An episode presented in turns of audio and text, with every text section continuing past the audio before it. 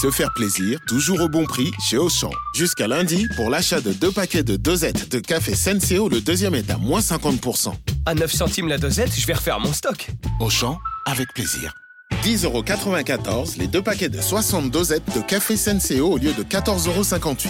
Soit 5,47€ le paquet, 13,15€ le kilo. Existant d'autres variétés valables sur le moins cher dans vos magasins et drive Auchan participants et en livraison à domicile. Pour votre santé, limitez les aliments gras, salés et sucrés. Vous écoutez RMC, RMC. Apolline Matin. on n'a pas osé vous en parler. Oui, mais voilà, Sébastien euh, le fait quand même, puisque euh, vous nous racontez l'histoire de ce député italien. Ça vaut le détour.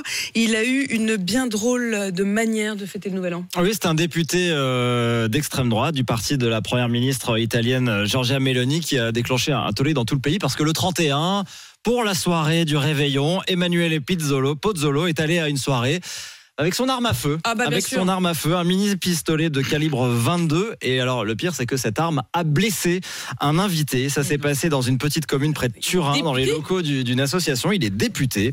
Et après minuit, un coup est parti sans qu'on sache vraiment ce qui s'est passé. Le député lui dit que c'est accidentel, mais il confirme que c'est bien son arme à feu qui a tiré, qu'il a un permis en règle pour euh, la détenir. Il dit qu'il a sorti son pistolet un peu pour le montrer à tout le monde, euh, pour frimer. Après minuit, vous imaginez, en pleine soirée du Nouvel An Il n'y a rien qui va. et que le coup est donc parti tout seul. Il y a quand même un invité de 31 ans qui a pris une balle dans la jambe et qui a été hospitalisé sans gravité, euh, heureusement. Une enquête est ouverte. Le député a invoqué son immunité parlementaire pour Ah. éviter de se soumettre euh, à des tests, notamment pour vérifier Ah si oui, euh, de la poudre était repérée. Alors peut-être le taux d'alcoolémie, mais il voulait aussi vérifier s'il y avait des traces de poudre sur ses vêtements.